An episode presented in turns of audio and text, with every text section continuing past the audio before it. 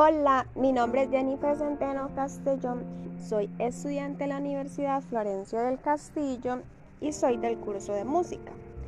Hoy les estaré hablando del tema la música como medio de comunicación y expresión. Como ya sabemos, la música nos transmite muchas expresiones y muchos sentimientos.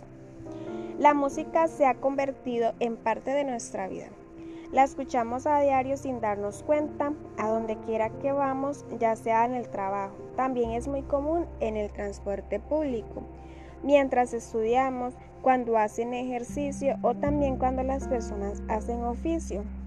Hay personas que dicen que no es lo mismo hacer oficio sin música que hacer oficio con música y bueno, yo me incluyo en ellas.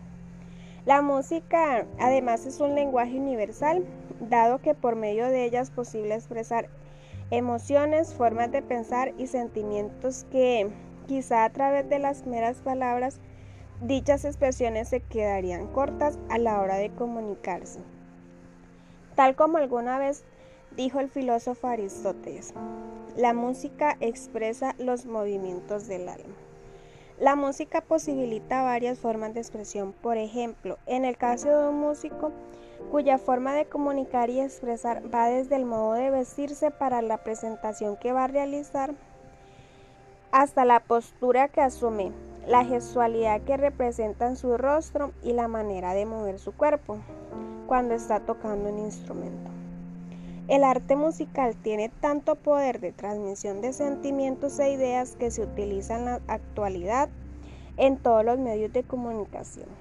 Pensemos en una película. Esta no sería la misma sin música.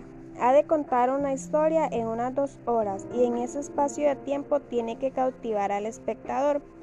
Aunque ese espectador no lo tenga en cuenta, la música le está ayudando y facilitando la comprensión de la historia. La música se utiliza para potenciar escenas que la imagen no es capaz de expresar por sí sola. Por lo tanto, la música se está utilizando como medio de expresión y comunicación Puede ser el mensaje en sí misma la reforzadora del mensaje o simplemente ser un signo de puntuación, como por ejemplo las ráfagas en la radio en programas de televisión.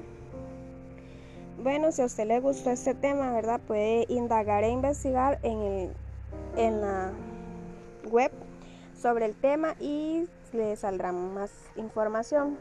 Me despido agradeciéndoles por haber escuchado este podcast.